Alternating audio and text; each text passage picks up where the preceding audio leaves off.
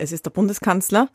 Es ist wahnsinnig spannend gerade und es gibt so viele Aspekte. Also ich hatte ja genug Stoff, um mit ihm ungefähr zwölf bis 14 Stunden durchzureden. Das ist, glaube ich, so das erste Gespräch, wo wir jetzt Gelegenheit haben, so ein bisschen dahinter zu schauen. Und deswegen erwarte ich mir Antworten, die eben nicht so aus dem Köcher des Tagesaktuellen kommen und die gleichen sind wie in der Pressekonferenz. Jetzt können wir uns mal zurücklehnen und 50 Minuten lang reden und ein echtes Gespräch führen.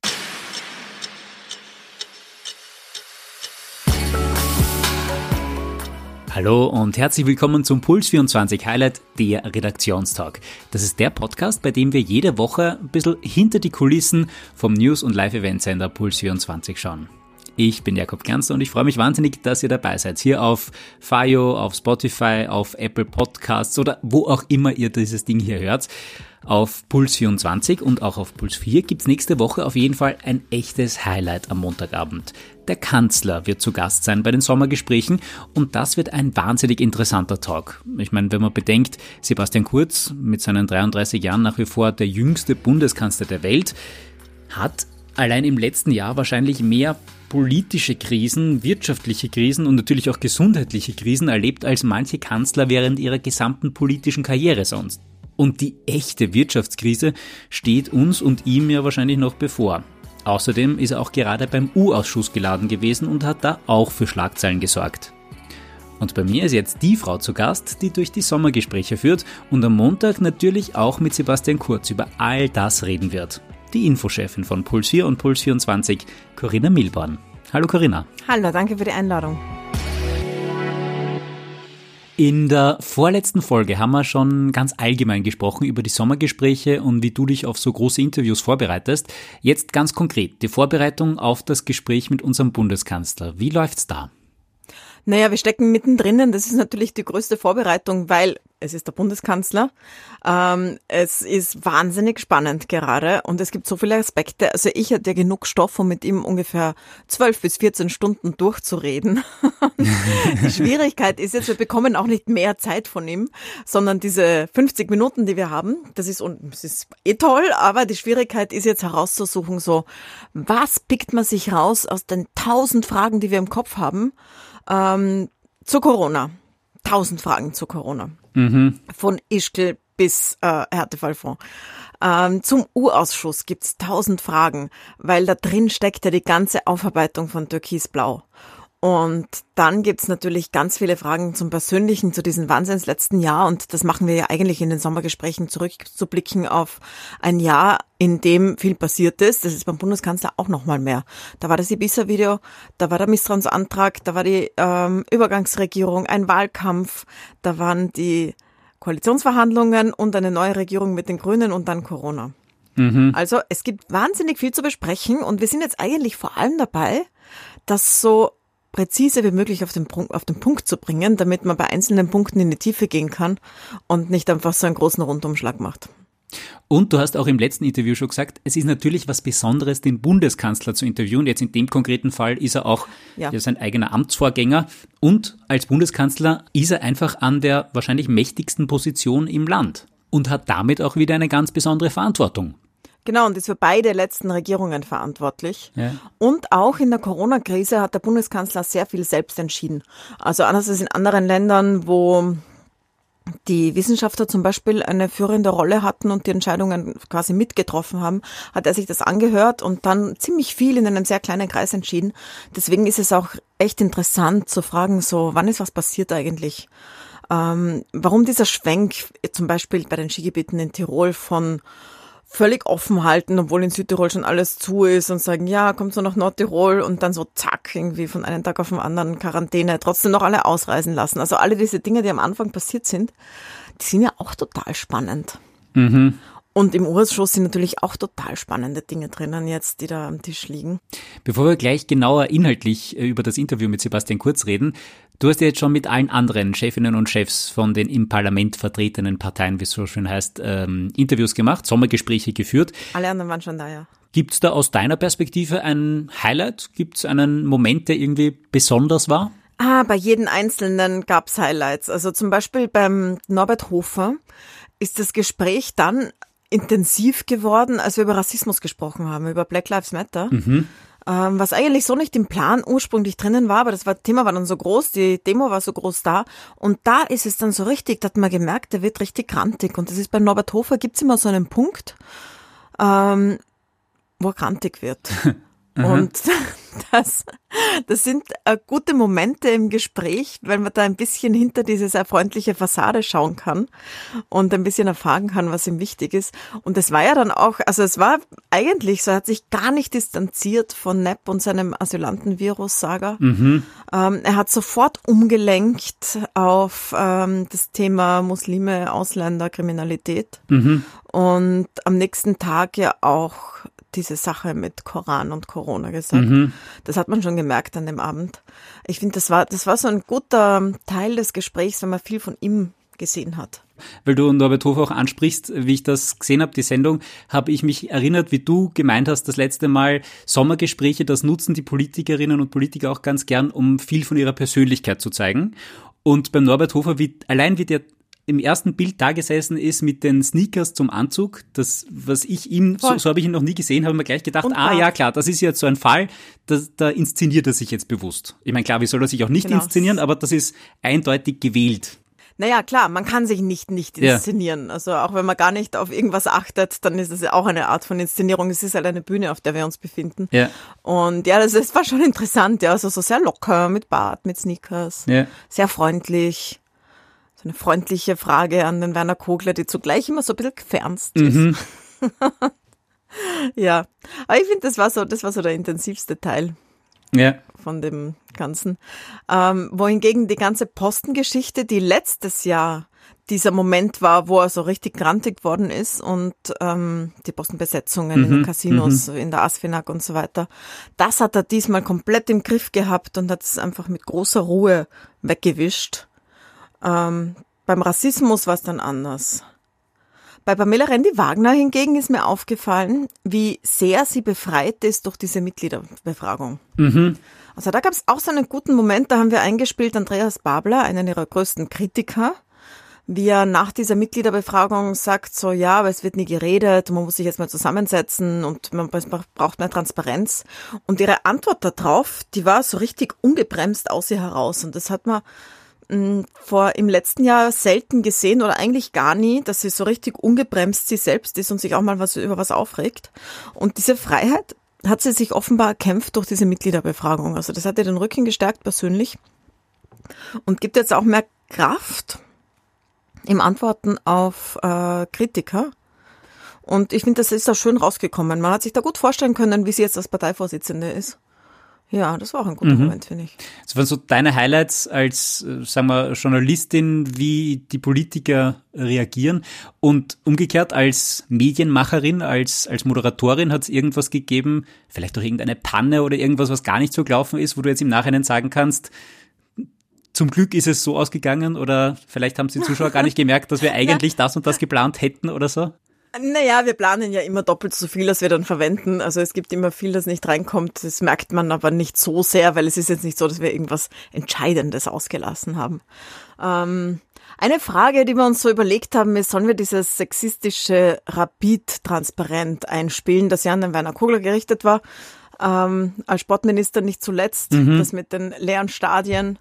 Äh, da haben wir so, da haben wir viele gute Reaktionen bekommen und ein paar auch erboste, warum zeigt man sowas überhaupt nochmal und gibt ihm mehr Öffentlichkeit. Aber ich glaube, das war auch ein guter Moment, weil da hat Werner Kogler sich zu, dazu geäußert. Der hat ja auch gerade diese Frage, wie geht man mit Sexismus von anderen um in der Partei, wegen der Ingrid Philippe und dem Landesrat Geißler in Tirol der neben ihr einen sexistischen Spruch gesagt hat, sie hat nicht reagiert mhm. und hat ihm im Endeffekt verziehen. Und deswegen habe ich es interessant gefunden, was sagt jetzt der Sportminister? Wenn die Fans von Rapid so ein sexistisches, riesengroßes Transparent aufhängen. Und da war er extrem deutlich. Also richtig deutlich. Das geht überhaupt nicht. Und er hat schon gesprochen mit dem Präsidenten von Rapid und geht gar nicht. Mhm. Das war auch ganz gut. Aber so die, da, da haben wir uns überlegt, soll man das überhaupt machen? Und tatsächlich haben sich auch einige gemeldet, die gesagt haben, hey, warum muss ich sowas im Fernsehen sehen? Mhm. Ähm, aber ich finde, die Reaktion war es wert. Die Sommergespräche sind ja heuer unter dem Motto Krisengespräche. Stichwort mhm. Gesundheitskrise, Stichwort Wirtschaftskrise. Welcher Weg oder welche Wege führen da aus, äh, aus der Krise in eine gute Zukunft?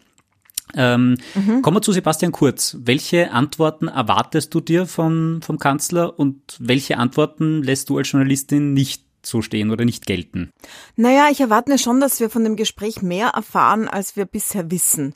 Es gab ja sehr viele Pressekonferenzen und Interviews mit Sebastian Kurz in dieser Zeit. Da ist es aber fast immer um die konkreten Dinge des Tages gegangen, weil es war einfach so viel zu kommunizieren und nachzufragen dass man hauptsächlich sich damit beschäftigt hat, okay, was ist jetzt die neue Regel für das?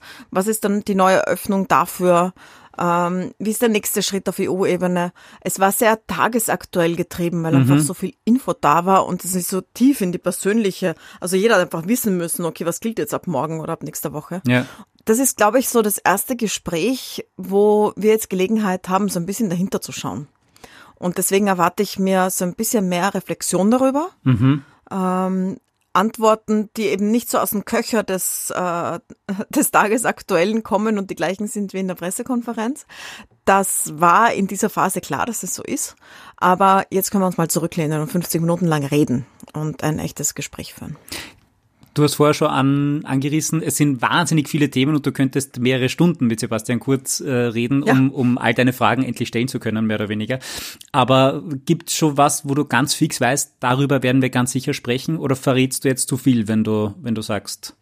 Nein, also wir sprechen ganz sicher über Ischgl. Schon allein, weil das die Frage ist, die Beate Meinl-Reisinger mitgegeben hat. Wir mhm. haben ja immer der Vorige, gibt immer dem Nächsten eine Frage mit. Und das ist auch ein sehr interessanter Punkt weil da ist echt viel offen. Ja, ich muss jetzt überlegen, ich habe eigentlich so zwei im Kopf. Auf der einen Seite interessiert mich natürlich auch Ischgl brennend, äh, weil ich glaube, das werden wir auch wirklich aufklären müssen.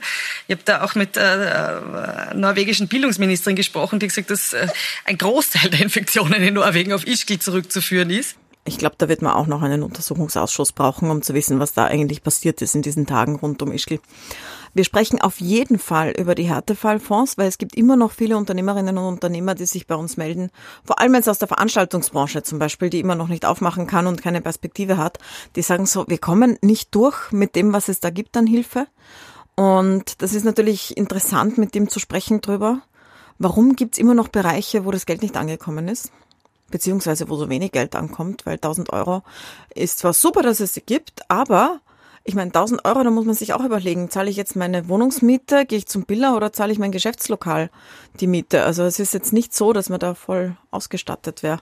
Aber was ist dann, wenn, wenn er dann auf so eine Frage, also ich nehme an, der kann sich da leicht rauswinden und sagen, naja, quasi auf Beamtenebene gibt es da Verbesserungspotenzial, aber politisch haben wir eh alles Mögliche getan. Naja, es sind da schon politische Entscheidungen. Zum Beispiel gibt es einfach eine Grenze von, für Fixkosten von 1500 Euro. Wer drunter liegt, bekommt kein Geld für seine Fixkosten. Mhm. Und sehr viele von denen, die sich bei uns melden, liegen da halt einfach drunter, weil das ist gar nicht so wenig. Mhm. Und wenn man jetzt 1000 Euro Fixkosten hat zum Beispiel, weil man Arbeitszimmer, Internet, Telefon und so weiter, Steuerberater abschreibt äh, und das als Fixkosten hat, dann sitzt man auf denen jetzt. Mhm. Bekommt 1000 Euro aus dem Härtefallfonds und muss sich jetzt überlegen, wie mache ich weiter. Und ich glaube, es hat auch so ein bisschen ein Missverständnis gegeben am Anfang darüber, wie gut Unternehmen, vor allem die kleinen in Österreich ausgestattet sind. Weil ich habe am Anfang öfters gehört von Politikerinnen und Politikern, na drei Monate wird ja wohl jeder durchhalten, hm. weil mhm. sonst kann er ja gar nicht Unternehmer sein. Und es ist aber so weit entfernt von der Realität der kleinen Mhm. Weil die leben einfach von dem, was sie einnehmen, so wie von einem Gehalt und ja. haben einfach gar nicht so viel, dass sie jetzt viel auf die Seite legen können. Weil es gibt ja viele und die Preise sind halt nicht so angesetzt in diesen verschiedenen Branchen, dass man sagt, okay, ich verlange so viel, dass ich mir jedes Monat 1000 Euro auf die Seite legen kann. Es ist einfach nicht drin. Und das hat die Politik echt übersehen am Anfang, glaube ich.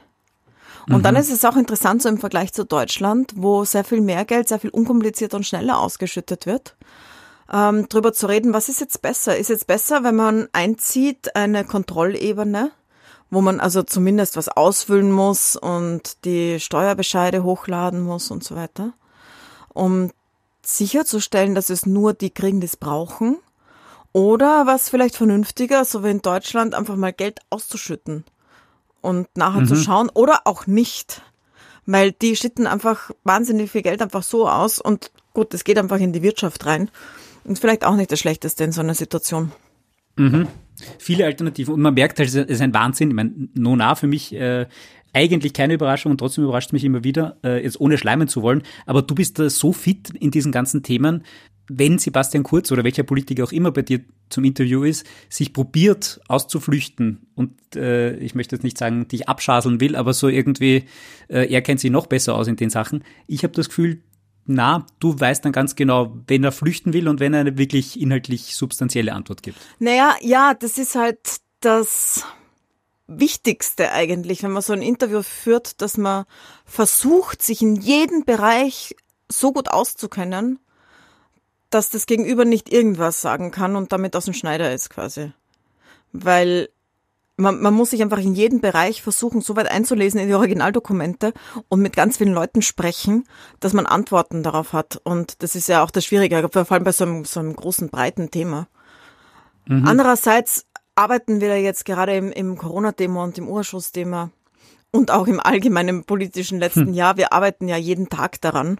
Das heißt also, wir haben ja als Redaktion einfach sehr viel Wissen, das mitläuft, genauso wie die Politiker selbst.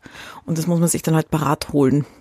Aber ich habe immer sehr, sehr viele Karten, wo so verschiedene Abzweigungen drauf sind. Also wenn er das sagt, dann sage ich das. Wenn er das sagt, dann sage ich das. Mhm. Und eins, was mir auch wichtig ist, ist, dass wir immer auch Zahlen und Fakten dabei haben. Also, ja. dass die Fragen so gestaltet sind, dass man zumindest aus einem Teil der Fragen selbst auch was lernt. Und da mhm. schon präzise drinnen ist, ähm, wie viele sind betroffen, was ist die Zahl dazu, Fakten dazu in der Frage drinnen, damit es auch präzise dann beantwortet wird. Weil man, man kann natürlich schon auch plaudern, aber das ist dann die Frage, was bringt's? Ja. Gehört wahrscheinlich zu so einem Sommergespräch auch ein bisschen dazu, eben dieses persönliche, plauderhafte. Ja, das braucht, meine, ein Teil ist das auf jeden Fall. Ja. Also es soll schon auch, natürlich auch beim Bundeskanzler diesen Teil geben, den wir bei allen gehabt haben, äh, mit der Frage, was man jetzt so persönlich für sich gelernt hat aus dieser, dieser Zeit. Ich glaube, das ist deshalb mhm. wichtig. Ich glaube, wir haben es letztens mal eh besprochen, weil es ja wirklich jeden Einzelnen im Land so gegangen ist, auf ganz unterschiedliche Weise. Ja, die einen voll. waren total entschleunigt, die anderen haben mehr Arbeit gehabt denn je, die dritten sind irgendwie mit Homeoffice und Kindern daheim gesessen. Alle haben sich Gedanken gemacht darüber, äh, wie es ihnen in diesem Job geht, den sie haben oder damit, dass sie keinen haben, ähm, wie es ihnen in ihrer Wohn- und Familiensituation geht. Ähm, alle haben sich überlegt, was ist mir eigentlich wichtig im Leben, haben teilweise auch einfach mehr Zeit gehabt ähm, für ihr Umfeld, für ihre Familie, mit der sie zusammenleben. Und das ist so, ich glaube, jeder hat was gelernt mhm. über sich und seine Umstände in dieser Zeit. Und deswegen finde ich es auch interessant, was das bei den Politikern waren. Mhm. Bei Sebastian Kurz war es ja so, der hat einfach durchgearbeitet. Mhm. Also ich habe den Eindruck gehabt, dass der nur mal drei, vier Stunden schläft, weil das war so ein durchgehendes Ding. Es war unfassbar viel Arbeit. Nicht nur er, also auch Werner Kogler und auch die anderen Politiker, aber bei ihm ist mir jetzt besonders aufgefallen, dass der, der ist ohnehin so eine Arbeitsmaschine mhm. und das hat sich nochmal so um einen, um eine Dimension erhöht. Mhm. Das Arbeitspensum. Und ja, auch interessant, was man dann lernt aus so einer Phase. Voll. Und sicher auch ein Punkt, wo er, wie wir eben vorher gesagt haben, Sommergespräche nutzen Politikerinnen und Politiker, um sich auch mit Persönlichkeit zu profilieren. Vielleicht auch etwas, wo er selbst sagen kann, so viel hat er gearbeitet, so viel hat er nicht mehr gearbeitet. Äh, wie macht er das normalerweise? Wie schafft er das überhaupt? Das ist ja als Politiker sehr persönlich dann eigentlich. Ja, genau. Also da erwarte ich mir schon auch was davon. Ja. Dass ein bisschen was über die Persönlichkeitsstruktur auch mhm. erfährt. Ja.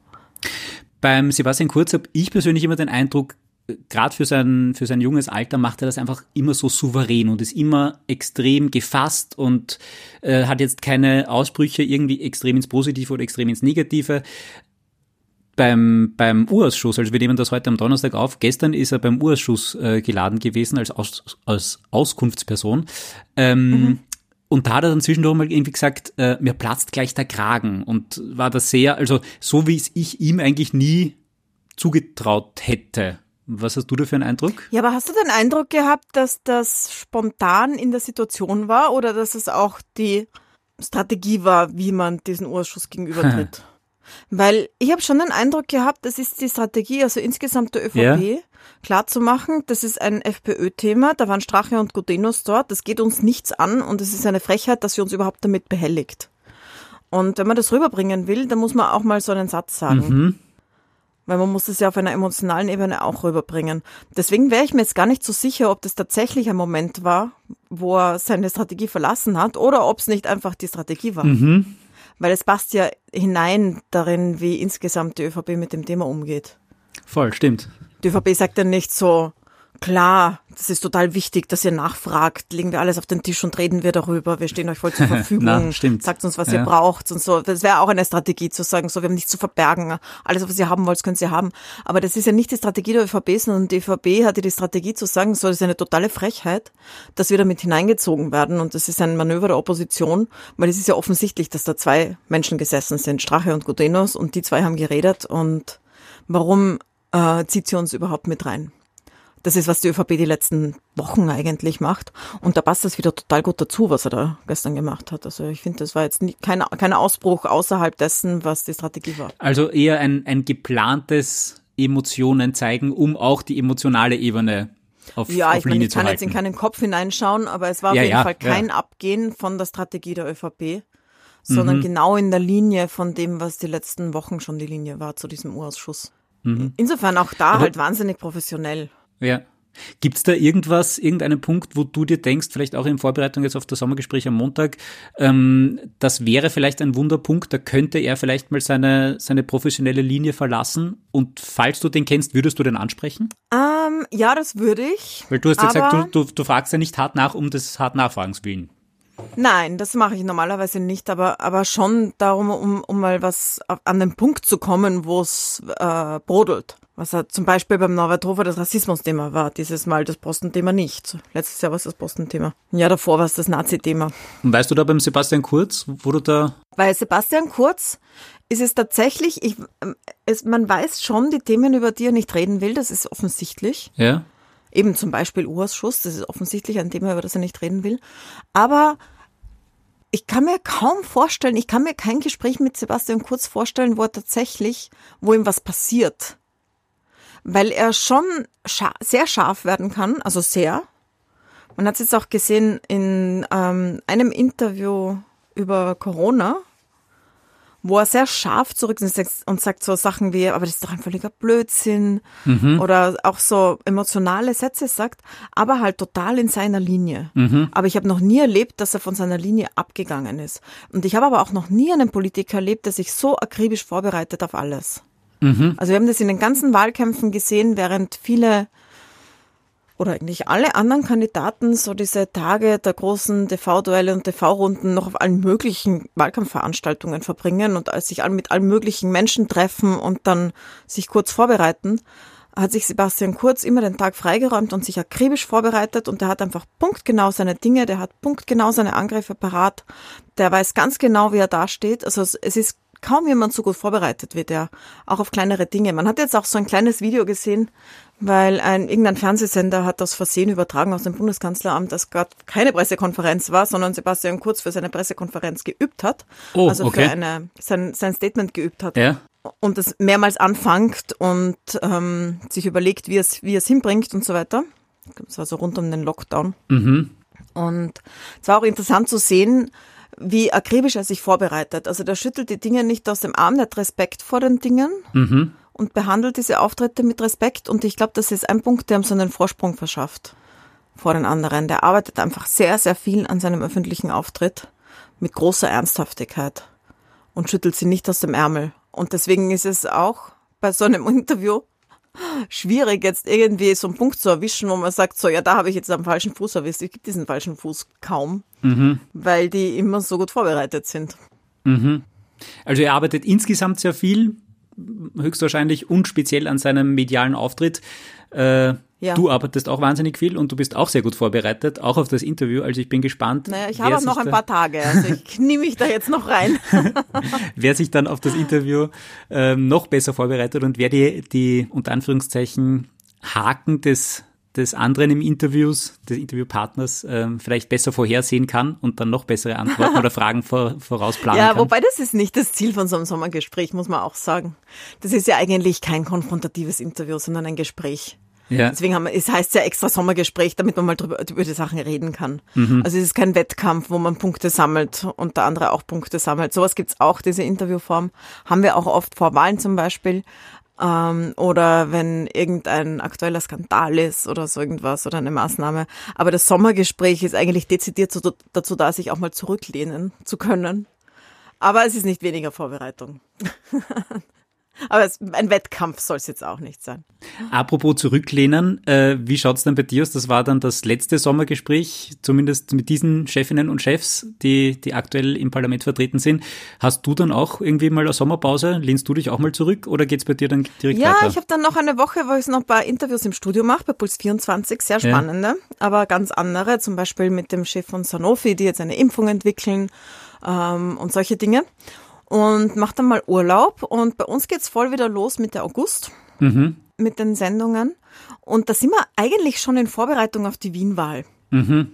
Weil anhand, also so eine Wahl in solchen Zeiten wie jetzt, man hat ja gedacht, die Wien-Wahl ist Fahrt. Ich glaube jetzt auch nicht, dass sich so inhaltlich so wahnsinnig viel verschiebt, aber es verschiebt sich alles was man mit dieser Stadt machen muss, was man investieren muss und so weiter, weil wir jetzt zugleich Klimakrise und Corona-Krise und Wirtschaftskrise haben. Mhm. Und deswegen glaube ich, wird es eine sehr interessante Wahl, eine interessante Auseinandersetzung. Und da geht's bei uns Mitte August schon los mit den ersten Interviews und dann auch mit den Konfrontationen. Ja, dann noch viel Erfolg für die Vorbereitungen für Sommergespräch, für die restlichen Danke. Interviews und dann jetzt schon mal im Vorhinein schönen Urlaub. Ja, danke sehr. danke für die Einladung.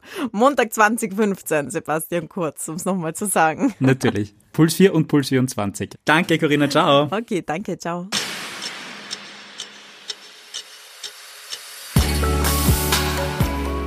Also das wird ganz sicher ein wahnsinnig spannendes Interview kann ich echt nur jedem empfehlen, einzuschalten am Montagabend 20.15 Uhr Puls 4 und Puls 24 die Sommergespräche mit Corinna Milborn und mit unserem Kanzler Sebastian Kurz.